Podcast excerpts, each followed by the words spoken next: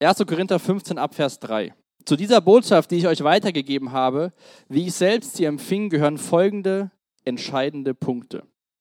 Und die Punkte, die Paulus jetzt hier aufführt, die hier vorne sind, sind auch die entscheidenden Punkte, warum wir in zwei Wochen eine Taufe haben. Weil Menschen das verstanden haben, das Evangelium innerlich für sich selbst angenommen haben und das öffentlich bekennen wollen in der Taufe. Christus ist, also Jesus ist in Übereinstimmung mit den Aussagen der Schrift für unsere Sünden gestorben. Er wurde begraben und drei Tage danach hat Gott ihn von den Toten auferweckt. Auch das in Übereinstimmung mit der Schrift. Wir haben uns an einem Beispiel angeschaut, wie auch schon im Alten Testament verschiedene Personen wie so ein Typus von Jesus sind. Und wenn wir in den Propheten schauen im Alten Testament, bei Jesaja, Jeremia und auch in den Psalmen, lesen wir immer wieder davon, dass Jesus eines Tages Mensch wird, leben wird, sterben wird und von den Toten auferstehen wird. Jonas, kannst du dich bitte hier vorne hinsetzen? Es ist mir ganz egal, ich höre dich zum dritten Mal, setz dich bitte hier vorne hin.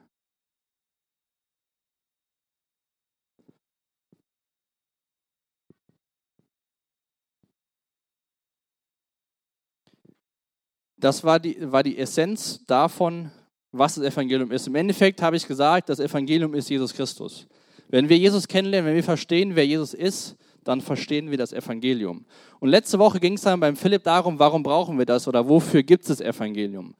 Und der Philipp hat das viel aus Römer 3 ähm, hat sich angeschaut und ich möchte auch nochmal zwei Verse davon lesen, weil ich glaube, das hilft uns einfach zum Verstehen, auch wo wir heute uns einen anderen Text anschauen. Der Paulus sagt da wiederum, denn alle haben gesündigt und in ihrem Leben kommt Gottes Herrlichkeit nicht mehr zum Ausdruck.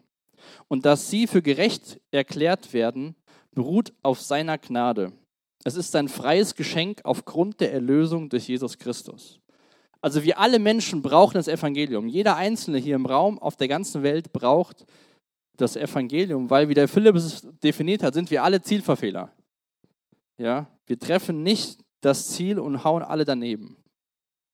Wir schaffen es nicht, nach den Maßstäben Gottes zu leben. Und ich hatte vor zwei Wochen auch so vier Sachen ähm, als wichtige Grundlage ähm, genannt und ich will mal kurz darauf eingehen. Das war Gott als Schöpfer, weil wenn wir nicht glauben, dass Gott der Schöpfer des Universums ist, dass Gott der Schöpfer von uns Menschen ist, von jedem Lebewesen auf dieser Welt, dass wir geschaffen sind im Ebenbild von, von Gott, dem Schöpfer, und dass Gott uns Menschen gewollt hat, dass Gott dich gewollt hat. Wenn wir das nicht glauben, dann haben wir auch wahrscheinlich Schwierigkeiten zu glauben, dass Jesus Gottes Sohn ist. Gott ist der Ursprung allen Lebens. Das finden wir ganz am Anfang von der Bibel und immer wieder hindurch. Auch über Jesus bekommen wir in der Bibel Berichte, dass er vor der ganzen Schöpfung war und immer sein wird. Und dass alles für ihn und durch ihn erschaffen worden ist. Das Problem, darum ging es letzte Woche ähm, in der Predigt von Philipp, ist, dass wir Menschen Sünder sind. Ja, das ist das Zweite. Gott als Schöpfer, der Mensch als Sünder. Wir alle Menschen, was ich eben schon auch, äh, was Paulus auch sagt, haben gesündigt, haben Dinge getan, die nicht Gottes Maßstäben entsprechen. Angefangen bei Adam und Eva, die sich dazu entschieden haben, der Schlange, dem Teufel zu glauben, es gibt was Besseres als Gott. Gott hält uns Menschen was vor. Eigentlich brauchte Gott gar nicht. Das waren so diese ersten Sachen, wo die Menschen sich bewusst entschieden haben, okay, gut, wir kriegen das selbst auf die Kette. Was dabei rumkommt, sehen wir heutzutage, dass wir Menschen vieles nicht wieder hinbekommen. Und eine Sache, die wir uns beim ersten Mal auch angeschaut haben, ist, dass das Evangelium nicht mit Jesus im Neuen Testament anfängt, sondern ganz am Anfang in der Bibel, im dritten Kapitel, wo Gott verheißt, es wird jemand kommen, der diesen Fluch, den die Menschen auf sich gezogen haben, wieder wegnehmen kann. Dass wir Menschen als Sünder uns Gott nahen dürfen, dafür braucht es Vergebung und Versöhnung. Und wenn wir uns bewusst machen, dass dafür Jesus am Kreuz gestorben ist, und wenn wir auch aus dem persönlichen Leben mal darüber nachdenken, wenn wir jemandem vergeben, dann kostet das was. Ja, ich weiß nicht, wie es dir geht, aber wenn du zum Beispiel, wenn dir jemand was getan hat,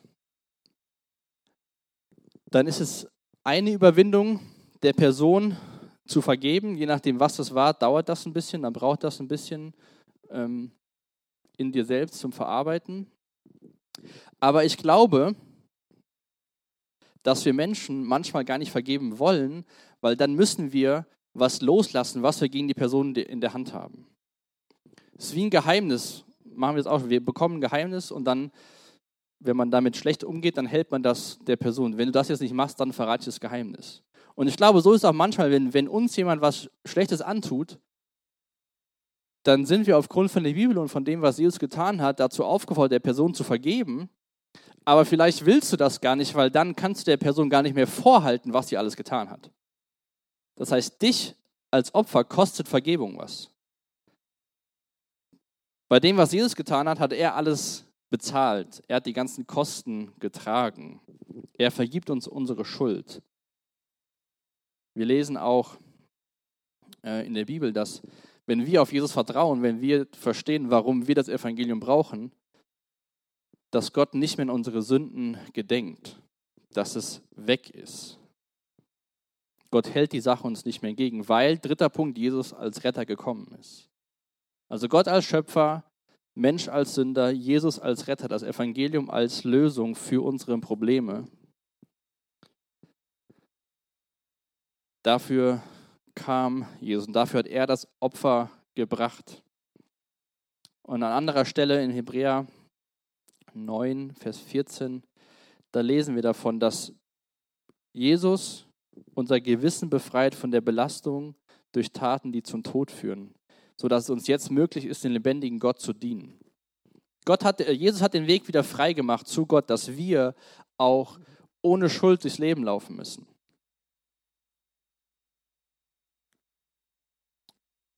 Und warum das Evangelium ging es letzte Woche. Und die, der vierte Baustein ist Glaube als Antwort. 1. Johannes 1, Vers 8 und 9. Da wird ganz deutlich gesagt, was wir tun können, um dieses Evangelium anzunehmen, zu verstehen. Da sagt der Johannes, wenn wir behaupten, ohne Sünde zu sein, betrügen wir uns selbst und verschließen uns der Wahrheit.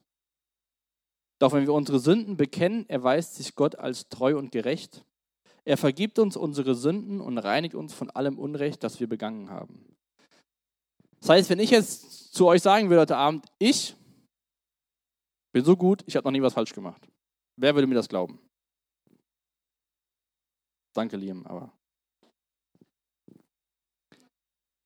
Das sagt der Johannes hier. Wenn wir behaupten, nie was falsch gemacht zu haben, belügen wir uns selbst und verschließen uns der Wahrheit. Das ist ja ganz logisch, wenn keiner hat sich gerade gemeldet, weil wir alle wissen, dass jeder von uns schon mal irgendwas falsch gemacht hat. Und zu glauben, wir machen alles richtig, wir sind ohne Schuld, wir brauchen Gott nicht, da belügen wir uns selbst und verschließen uns der Wahrheit. Und das ist das Tolle dabei bei diesem Glaube als Antwort. Doch wenn wir unsere Schuld bekennen, erweist sich Gott als treu und gerecht. Er vergibt uns unsere Schuld und reinigt uns von allem Unrecht. Wenn wir das erkennen, dass wir Jesus als Retter brauchen, weil wir Menschen Sünder sind, dann gibt es Hoffnung. Johannes 1, Vers 12 schreibt Johannes, allen denen jedoch, die ihn aufnahmen und an seinen Namen glaubten, gab er das Recht, Kinder Gottes zu werden. Also alle, die das glauben, alle, die bekennen, dass sie Schuld auf sich geladen haben, dass sie einen Retter brauchen, die dürfen Kinder Gottes genannt werden. Und Kinder Gottes, wenn sie das glauben, die lassen sich taufen. Von daher, vielleicht hört sich noch ein paar Mal heute Abend, wenn du Jesus nachfolgst. 29. Mai ist dein Tag. Was ist das Evangelium? Warum? Wie geht es jetzt weiter? So, ich weiß nicht, was du vom Evangelium denkst und glaubst, ob das so für dich so der Einstiegs, das Einstieglevel für das Leben in der Nachfolge von Jesus ist. So, wenn du das Evangelium verstanden hast, dann bist du ein Christ. Und dann kannst du das Evangelium zuklappen und dann hast du es eigentlich verstanden. Ich glaube, oftmals denken wir so. Dass wir sagen, so Evangelium ist so der Start und dann, dann kommen die großen Dinge. Dann kommt das ganze Wissen und das Wichtige, was es in der Bibel so gibt. Ich glaube, das ist sehr falsch, wenn wir so denken. Ich glaube, das Evangelium ist nicht ein, ein, eine, eine Tat, die wir einmalig tun und dann wie so eine auf so einer To-Do-Liste abhaken, sondern ich glaube, dass das Evangelium der Anfang, der Mittelpunkt und das Ende von unserem Glauben ist. Dass sich alles darum dreht.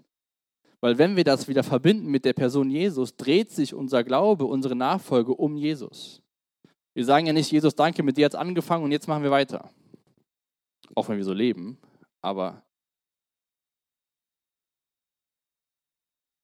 so, so, schon so ein erstes Missverständnis, was wir, glaube ich, schon mal haben. Dass wir so mit Jesus anfangen und dann geht es auf andere Wege weiter. Dann ist man vielleicht im Kindergottesdienst oder freitagsabends hier und dann lernt man Dinge und dann denkt man, ach, das ist viel wichtiger als Jesus und dann macht man Dinge und dann fühlt man sich gut. Oder wenn man sie nicht tut, fühlt man sich schlecht. Und der Akim hat es zu Beginn schon gesagt, es geht um Feinde des Evangeliums heute Abend. Und bevor wir uns das anschauen, will ich uns mal vier Missverständnisse mit auf den Weg geben. Einmal von Menschen, die nicht an Jesus glauben und von Menschen, die an Jesus glauben das erste Missverständnis, was in der Welt um uns herum überall herrscht, in den Medien, in der Kultur, auf Social Media, sonst irgendwo, von Menschen, die nicht an Gott glauben, keine Beziehung zu Jesus haben, ist, der Mensch ist von Natur aus gut und bedarf nur einer gewissen Hilfe von Gott. Also wir alle sind gut. Und Gott ist so da, um noch vielleicht so für den Bonus, wenn er überhaupt, wenn wir ihn brauchen, so steht ja komplett zu dem, was ich eben aus Römer vorgelesen hat. Das zweite schließt sich dem an. Die Bedeutung von Jesu besteht allein darin, dass er uns ein Vorbild für ein gutes Leben geliefert hat. Wenn wir uns mit Menschen oder du dich mit Freunden unterhältst und sagst, ja, was denkst du denn von Jesus? Vielleicht manche kennen den gar nicht, andere sagen, ja, das war ein sehr moralischer Mensch, der hat sich für, für Arme, für Schwache eingesetzt, der hat ein gutes Leben gelebt, der hat gute Prinzipien, den kann man mal auf Instagram folgen und bei TikTok Videos anschauen, der gibt dir echt gute Inspiration. So, das glauben viele Menschen bei Jesus. War ein guter Mensch, hat viele gute Dinge gemacht. Ja, war halt ganz nett. Zwei grobe Missverständnisse von dem Evangelium und von uns Menschen. Und wenn du Jesus nachfolgst, gibt es folgende Missverständnisse, die wir immer wieder sehen, die sich auch nie ändern, leider. Die eine Personengruppe sagt, Gott straft niemand, Gott ist Liebe, daher bietet der Glaube Halt und gibt Orientierung, am Ende wird alles gut. Hauptsache, du gehst deinen Weg, Jesus liebt sowieso jeden, der ist ja am Kreuz gestorben. Wenn du in den Gottesdienst gehst, dann am Ende, Jesus liebt dich, passiert gar nichts. Das andere ist, das andere Extrem. Wir sind ja immer so Menschen der Extreme. Die Personen sagen, Gott ist heilig. Er ist zornig über mich. Und ich muss alles dafür tun, dass ich gerettet werde und auch dann noch gerettet bleibe. Wenn du nicht in die Gemeinde gehst, wenn du keine Bibel liest, wenn du nicht freitagsabends hier hingehst, wenn, wenn, wenn, dann bist du verloren. So, jetzt gibt es die Menschen, die sagen das und dann gibt es die Menschen, die sagen, ganz egal, alles wird gut. Diese Missverständnisse gab es schon immer. Die wird es auch leider immer geben. Einer der frühen Kirchenväter hat Folgendes gesagt. So wie Jesus zwischen zwei Verbrechern gekreuzigt wurde, wird das Evangelium zwischen zwei Irrtümern gekreuzigt. Also Jesus war ja auf Golgatha, ist da gestorben, zu seiner linken und zu seiner rechten zwei Verbrecher. Und der Kirchenvater sagt im Endeffekt, genau wie das der Fall war, wird das Evangelium genau dazwischen gekreuzigt, zwischen du musst, du musst, du musst, du musst und wenn nicht, dann bist du verloren. Oder alles easy, Gottes Liebe, wird schon gut. Und wenn wir uns jetzt, wenn ihr das noch aufgeschlagen habt, im Galaterbrief mal ab Vers 6 anschauen, das ist so mit einer der ersten Briefe wahrscheinlich, entweder der erste oder der zweite Brief, den Paulus geschrieben hat, schreibt das eine Gemeinde und denen schreibt er genau über dieses Verhältnis zum Evangelium. Wir lesen mal die Verse 6 bis 9. Paulus schreibt da, ich wundere mich, wie schnell ihr euch von dem abgewendet, von dem abwendet, der euch zum Glauben gerufen hat. Durch Christus hat er euch seine Gnade erwiesen und ihr kehrt ihm den Rücken und wendet euch am anderen Evangelium zu. Dabei gibt es doch überhaupt kein anderes Evangelium. Es ist nur so, dass gewisse Leute euch in Verwirrung stürzen, weil sie versuchen, das Evangelium von Christus auf den Kopf zu stellen. Doch wer immer euch ein anderes Evangelium bringt, und wäre es einer von uns Aposteln oder sogar ein Engel vom Himmel, wer immer euch eine Botschaft bringt, die dem Evangelium widerspricht, das wir euch verkündet haben, der sei verflucht. Wir haben es euch bereits früher gesagt und ich sage es hiermit noch einmal. Wenn euch jemand ein Evangelium verkündet, das im Widerspruch zu dem Evangelium steht, das ihr angenommen habt, sei er verflucht. Ziemlich krasse Worte von Paulus. Er schließt sich ja selbst darin ein. Er sagt, selbst wenn ich euch irgendwann was anderes ja sage, dann soll ich verflucht sein, weil es ist nicht die Wahrheit. Wie kam es damals zu der Situation da bei den Menschen? In der Apostelgeschichte bekommen wir sehr gut berichtet, wie sich die Nachfolger von Jesus, wie sich der Glaube an Jesus verbreitet hat, nachdem Jesus zurück zu seinem Vater in den Himmel gegangen ist. Ganz am Anfang ist Jesus noch Kapitel 1 und 2 mit seinen Jüngern und sagt dann hier, also nachdem er auferstanden ist, sagt er, bitte bleibt noch ein bisschen in Jerusalem. Da bekommt ihr Unterstützung vom Heiligen Geist, der wird auf euch kommen und der wird euch helfen, die Botschaft in die ganze Welt zu bringen. Dann fängt das an am ersten Tag, fängt Petrus an zu predigen, tausende von Menschen folgen dieser Botschaft, erkennen, wer Jesus ist. Gott tut Wunder, Menschen teilen alles, was sie haben. Stell euch das mal vor, alles, was sie haben, wurde geteilt, miteinander gelebt. War alles super. Und dann wurde den Juden dieses Evangelium verkündet, dass Jesus am Kreuz für sie gestorben ist. Die Juden, das war ja das Volk, aus, ähm, von, das erwählte Volk von Gott. Und was haben die Juden gemacht, als sie das Evangelium gehört haben? In Apostelgeschichte 7 lesen wir vom Stephanus, der wurde gesteinigt. Das war die Reaktion der Juden auf die Verkündigung von Evangelium. Danach ging die Botschaft nach Samarien. Und die Samariter waren auch Menschen, die konnten die Juden, die Juden konnten die Samariter nicht leiden. Die Samariter nehmen diese Botschaft an. Und dann später, Kapitel 10 und 11, geht die Botschaft zu den Heiden. Heiden, das sind wir alle, die wir heute Abend hier sitzen. Menschen nehmen die Botschaft an. Leute verstehen, wer Jesus ist. Sie lassen sich retten durch den Glauben. Und mitten in dieser Phase, Kapitel 9, bekommen wir berichtet, wie Paulus auf dem Weg nach Damaskus ist, eigentlich Christen umbringen will, ins Gefängnis stecken will, dass Jesus ihm begegnet und Paulus Leben auf den Kopf gestellt wird. Auch Paulus erkennt jetzt, wer Jesus wirklich ist. Paulus erkennt, dass die Person, die er verfolgt, dass es eigentlich er Jesus selbst ist. Und Paulus wird umgedreht durch den Glauben, durch die Begegnung mit Jesus. Paulus hatte diese Gnade von Jesus erfahren, verstanden, hat gemerkt, ich verfolge eigentlich die, Christen, die Jesus nachfolgen. Und das, was ich tue, hat überhaupt nichts mit der Nachfolge von Jesus zu tun. Nur leider war es so, dass Paulus jetzt nicht dadurch eine Revolution bei den Juden ausgelöst hat und alle Juden gesagt haben, juhu, wir haben es verstanden, endlich ist Jesus der, den wir gesucht haben, sondern es gab immer noch viele Juden, die das nicht verstanden haben, die Jesus abgelehnt haben. Und auch Paulus und die anderen Menschen, die von dem Evangelium erklärt, äh, geredet haben. Und diese Juden haben den Menschen gesagt, ihr müsst das Gesetz halten. Und ihr müsst all das tun, was im Alten Testament steht, was Gott uns aufgetragen hat, damit ihr gerettet werdet. Und diese Juden, diese Lehrer, haben diese Gemeinden da in, in Galatien besucht und haben die Menschen verunsichert. Die haben gesagt, du musst dich beschneiden lassen, du musst den Sabbat halten, du musst in die Synagoge gehen, du musst, du musst, du musst, du musst. Und diese Menschen, die das Evangelium gehört hatten, waren völlig verwirrt auf einmal und waren verunsichert und haben angefangen, sich von der guten Nachricht abzuwenden und auf die Seite zu rutschen, so, ich muss das tun, ich muss das tun, ich muss das tun. Und das ist das, was Paulus hier scharf angreift in diesen Versen 6 bis 9.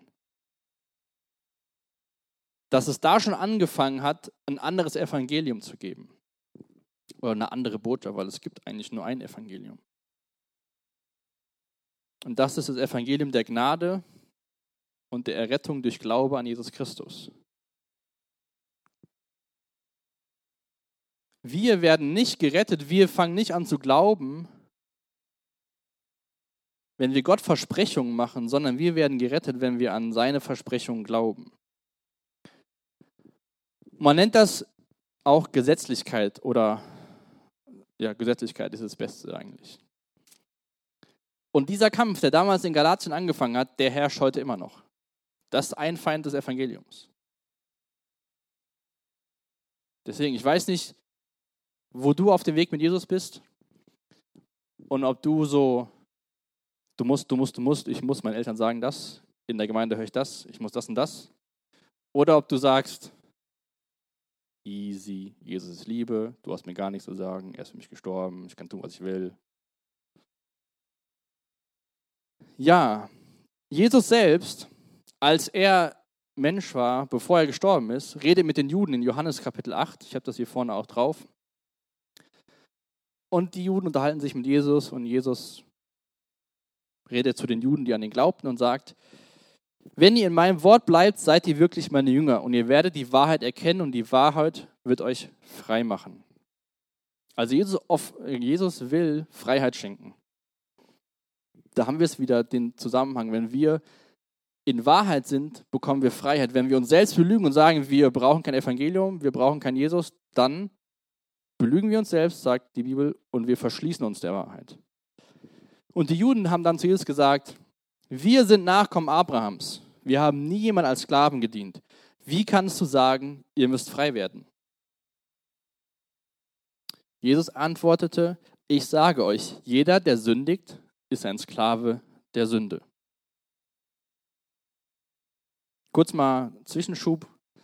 Kannst du mal so deine Woche ähm, Revue passieren lassen und überlegen, wo du Dinge getan hast, die du vielleicht jetzt im Moment bereust oder wo du schon in der Situation danach wusstest, das hätte ich besser mal nicht machen sollen.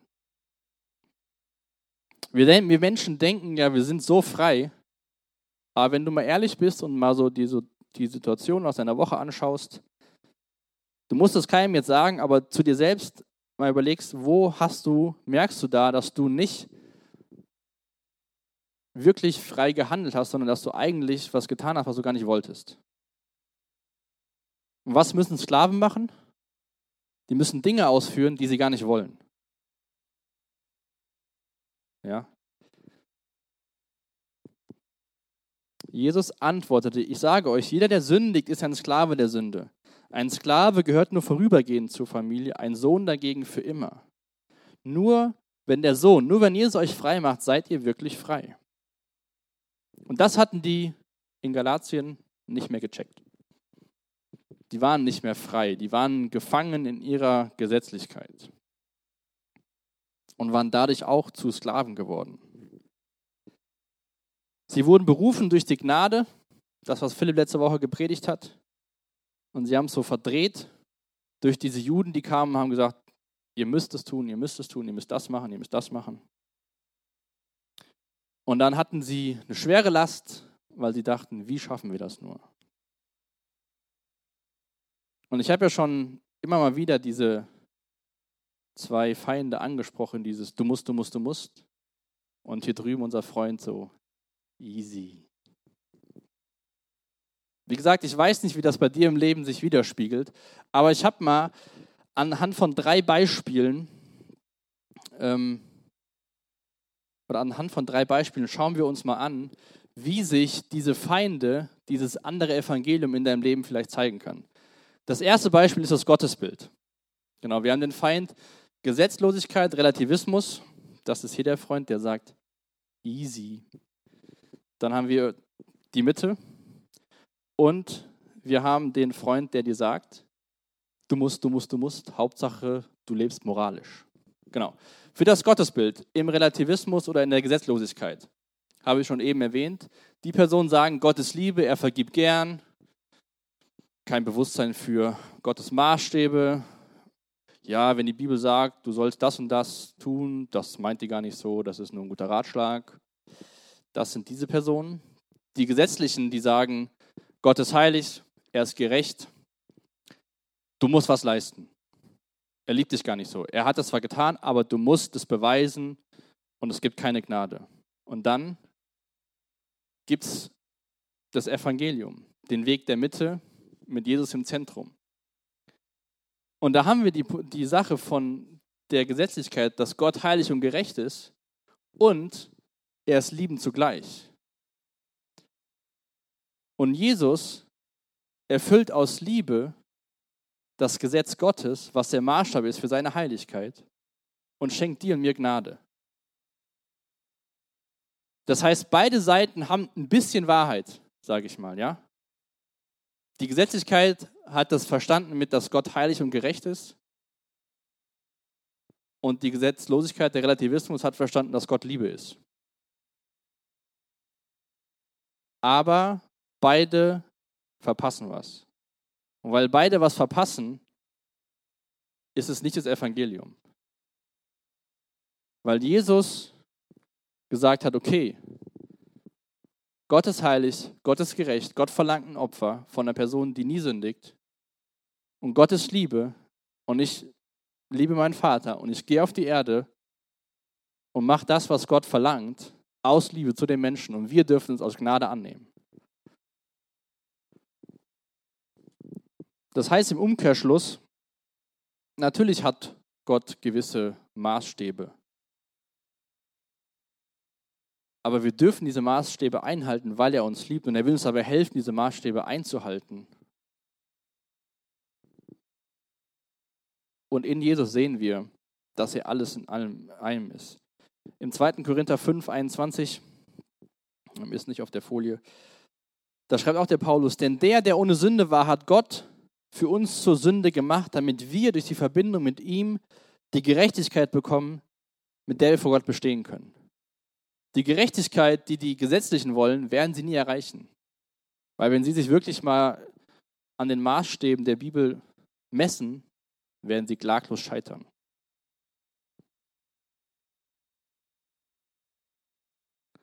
Wie gesagt, die erste, diese erste Predigt des Evangeliums gab es ja für Adam und Eva. Da wurde schon gesagt, ihr habt es verbockt, aber ich finde einen Weg, um das wiederherzustellen. Ein zweites Beispiel, was ich mal nehmen will, ist unser Selbstbild wo wir das erkennen können oder herausfinden können, welchem Feind wir glauben oder ob wir auf dem Weg des Evangeliums sind. Da sagt die Gesetzlosigkeit, wenn ich meinen Ansprüchen genüge, dann bin ich stolz und hochmütig. Wenn es gerade nicht so läuft, fühle ich mich etwas gedemütigt und wertlos. Also es geht viel darum, wie ich mich fühle, was ich von mir selbst denke. Ja, wenn ich gut drauf bin, dann, dann bin ich mehr. Wenn ich schlecht drauf bin, dann bin ich voll am Boden. Die Gesetzlichkeit sagt, wenn ich Gottes Ansprüchen genüge, dann kann ich stolz sein, dann bin ich hochmütig, dann geht die Nase nach oben. Und wenn ich den Ansprüchen nicht genüge, dann bin ich voll am Boden, dann traue ich mich gar nicht in die Gemeinde zu gehen, dann will ich gar nicht Bibel lesen und beten, weil ich schaffe es ja sowieso nicht, den Ansprüchen gerecht zu werden, die Gott an mich hat und ich bin ja sowieso, ach Mann, was bin ich für ein Katastrophenmensch. Und dann kommt wieder so ein Moment, wo er denkt, so, ah, ich bin's. Ich habe jetzt eine Woche Bibel gelesen. Ich war im Gottesdienst. Ich habe für jemanden gebetet. Ich bin ein toller Mensch. Und wie gesagt, die anderen sagen dann, ach, gucken so auf selbst. Also beide gucken auf sich selbst aus verschiedenen Motivationen. Was ist der Mittelweg? Was ist das Evangelium? Den Satz könnt ihr euch sehr gerne mal merken. Ich bin sündiger, als ich jemals gedacht habe und geliebter, als ich jemals gehofft habe. Die Personen, die das Evangelium verstehen, die nicht dem Feind der Gesetzlosigkeit oder dem Feind der Gesetzlichkeit glauben, die verstehen genau das. Die schauen in die Bibel und lesen die Verse, lesen Jesu Worte, lesen Gottes Botschaft und erkennen, dass sie schlechter dran sind, als sie jemals gedacht haben. Und dann blättern sie weiter und blättern sie weiter und dann merken sie, dass sie geliebter sind, als sie jemals gehofft haben. Dann erkennen sie, wer Jesus ist und dann wissen sie, da gibt es jemanden, der ist für mich gestorben. Der liebt mich, so wie ich bin, nimmt er mich an. Ich in mir selbst bin schlecht und verloren. Aber ich bin geliebter, als ich jemals gehofft habe. Die Personen sagen, meine Identität und mein Wert kommen von Gott. Die schauen nicht auf andere, was andere denken, was die Gruppe denkt, was die Schule denkt, was der Arbeitgeber denkt, der Chef, Freunde, Familie, sondern sie schauen auf das, was Gott über uns sagt. Dass wir geliebte Kinder Gottes sind, dass er dich und mich für wertvoll hält. Wenn du damit zu kämpfen hast, kannst du dir sehr gerne Psalm 139 mal aufschreiben. Da bekommen wir berichtet, was Gott über dich, über uns Menschen denkt. Die Menschen, die dem Evangelium glauben und vertrauen, die bauen ihr Selbstbild nicht darauf auf, was sie können oder was sie schaffen oder was sie nicht schaffen, sondern sie bauen ihr Selbstbild auf dem auf, was Gott getan hat in seiner Gnade.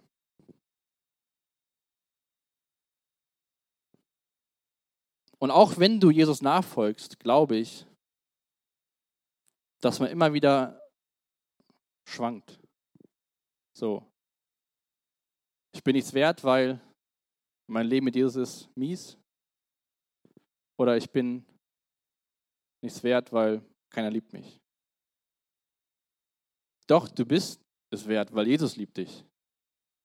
Und er will dir immer wieder helfen, aufzustehen und zu erkennen, dass du sündiger bist, als du jemals gedacht hast und geliebter bist, als du jemals gehofft hast. Dass wir erkennen, nur durch Gottes Gnade sind wir, was wir sind. Und der dritte Bereich hängt ein bisschen mit dem zweiten zusammen, da geht es um unsere Identität. Wer sind wir eigentlich? Was sagen denn die Gesetzlosen, der Relativismus? Ich bin jemand, weil ich gut in der Schule bin, in der Uni, im Beruf, ich gehöre zu den Coolen. Ich bin sportlich. Ich bin erfolgreich. Ich habe Leute, die oft zu mir aufschauen. Ich bin hübsch. Ich sehe schön aus. Meine TikToks-Videos gehen steil. Läuft bei mir. Was sagen die anderen über sich? Oder denken über sich, weil sie sagen das ja meistens nicht. Gott liebt mich besonders. Ich bin so gut. Ich bin jede Woche dabei. Ich lese Bibel, ich bete. Ich helfe sogar in der Gemeinde mit und hin und wieder gebe ich sogar Geld. Ich bin so gut. Darauf stütze ich mich. Und dann gibt es wieder die Mitte. Könnt mal gerne aufschlagen, 1. Johannes 3.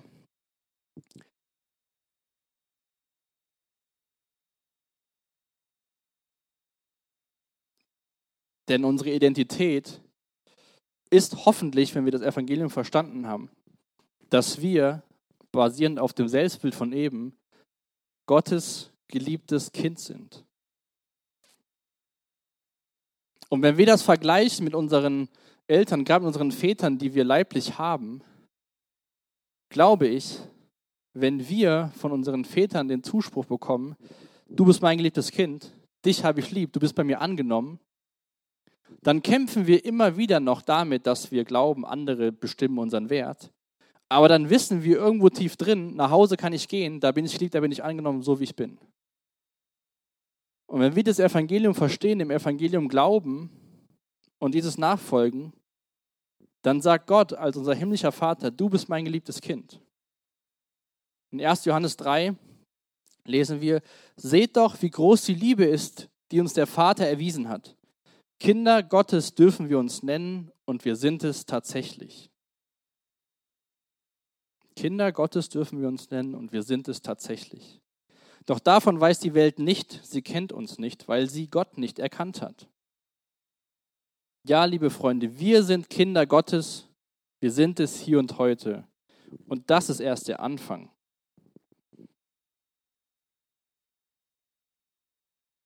Was bestimmt deine Identität? Wenn du Jesus nachfolgst, deine geistliche Leistung? Oder bestimmt deine Identität dein Erfolg in deinem Alltag? In der Schule, auf Social Media, im Beruf? Vielleicht bestimmt auch deine Identität, weil du geliebter bist von deinen Eltern als deine Geschwister.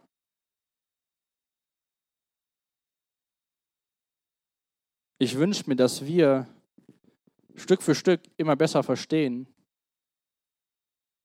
dass, es, dass der Weg des Evangeliums der Weg ist, der Freiheit schenkt. Dass es überhaupt nichts Schlechtes ist und ich mir das für dich wünsche, wenn du gute Freunde hast, wenn du eine Familie hast, die dich liebt, wenn du natürlich Gott nachfolgst, wenn du gerne in der Bibel liest, wenn du gerne betest, wenn du gerne zur Gemeinde kommst, das ist alles super. Aber das darf nicht deine Identität bestimmen, sondern die Identität muss Jesus bestimmen und was er getan hat.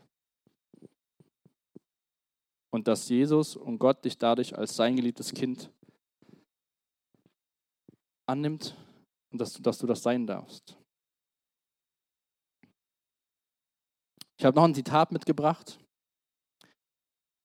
das sagt, ach, das Fazit habe ich vergessen, genau. Im Endeffekt ist das Fazit von den Leuten, die gesetzlos sind und die gesetzlich sind, genau das gleiche. Sünde und Gnade werden zu oberflächlich gesehen. Es gibt keine Liebe zu Gott und Menschen. Diese Menschen sind selbstgerecht. Sie vermeiden Jesus, leben aus eigener Kraft. Und ich bin im Zentrum. Mir, meiner ich, bin der Königlich. Wenn Jesus im Zentrum ist, dann erkennen wir, dass Jesus für uns sterben musste, so schlecht wir sind. Und Jesus wollte für uns sterben, so geliebt sind wir. Leben aus Gnade und Gerechtigkeit, die Jesus schenkt. Also es geht immer wieder darum, was Jesus dir und mir geben will und nicht, was du selbst machen musst. Wie gesagt, Sünde und Gnade werden zur Oberfläche gesehen, selbstgerecht König ich. Und in der Mitte diese, diese ehrliche das ehrliche Erkennen, dass Jesus sterben musste, weil wir so schlecht sind, aber dass er es aus Liebe getan hat. Er wollte das. Und dass wir aus der Gnade leben dürfen. Und diese Feinde, die Gesetzlosigkeit und die Gesetzlichkeit, die gibt es immer wieder. Die gab es damals schon, kurz nachdem das Evangelium verkündet wurde von den Aposteln. Das gibt es heutzutage und es wird es auch noch geben, bis Jesus wiederkommt. Und es ist immer wieder die Frage, wo sind wir? Oder sind wir wirklich auf diesem, diesem Mittelweg? Und jetzt kommt das Zitat. Ich lese uns mal vor. Das Evangelium ist weder religiös noch unreligiös, sondern ein ganz anderer dritter Weg. Beziehung zu Gott durch Gnade. Das Evangelium ist weder religiös noch unreligiös, sondern ein ganz anderer dritter Weg, Beziehung zu Gott durch Gnade. Und das ist auch spannend, wenn man sich mit anderen Religionen beschäftigt. Islam, Buddhismus. Geht es immer darum, was Menschen machen müssen, um zu Gott zu kommen. Du wirst in allen Religionen den oder den Feind finden, aber du wirst nie das Evangelium finden. Weil das ist der dritte Weg durch Gnade. Und das geht so auch ein bisschen gegen viele Menschen, die denken, man muss was leisten. Die können es nicht verstehen, dass sie es einfach annehmen dürfen. Und kannst ja mal als Wochenendaufgabe, wenn du willst, schauen bei anderen Religionen. Du findest immer eins oder das andere, aber du findest nie die Mitte. Die findest du nur bei Jesus. Und Jesus sagt in Matthäus 11, Vers 28, Kommt zu mir, ihr alle, die ihr euch plagt und von eurer Last fast erdrückt werdet. Ich werde sie euch abnehmen. Das hat Jesus gesagt, als er Mensch war. Das hätte er den Galatern auch sagen können, als er sie getroffen hat. Kurz nachdem sie das Evangelium verstanden hat. Er hat gesagt, Galater, kommt zu mir und lasst mich diese Last der Gesetzlichkeit von euch abnehmen, von der ihr fast erdrückt werdet. Und jetzt kommen diese grünen Karten und die Stifte zum Einsatz. Zumindest können die zum Einsatz kommen. Ich habe daneben so ein Kreuz hingestellt und da ist auch ein Teserstreifen. Und wenn wir gleich Zeit haben und ähm, wir Lieder singen, dann will ich dich wirklich mal ermutigen zu fragen, welchem Feind glaubst du mehr? Oder auf welchem Feindesweg bist du? Bist du der auf dem Feindesweg der Gesetzlichkeit, wo du denkst, du musst, du musst, du musst, du musst? Oder bist du auf dem Feindesweg, alles easy, keiner kann mir was, ich lebe mein Leben, Jesus liebt mich, am Ende wird alles gut. Was die Bibel sagt, interessiert mich nicht. Und dann nutz mal diesen Zettel und den Stift und schreib mal für dich persönlich auf, wo du auf Feindeswegen bist. Vielleicht bist du auch noch auf komplett anderem Weg und hast noch gar nicht Jesus als deinen Herrn und Retter angenommen. Und dann will ich dich echt ermutigen, den Zettel zu nehmen und mit dem Teser ans Kreuz zu pinnen. Weil egal, ob du gesetzlich unterwegs bist oder völlig ohne Moralvorstellungen und denkst, Jesus macht alles am Ende wett, dürfen wir das alles zum Kreuz bringen und dann diesen dritten Weg der Gnade erkennen. Ich will jetzt noch mit uns beten und dann gibt es noch ein paar mehr Lieder und dann nutzt es wirklich. Und wenn du Fragen hast, dann stell die Fragen nachher.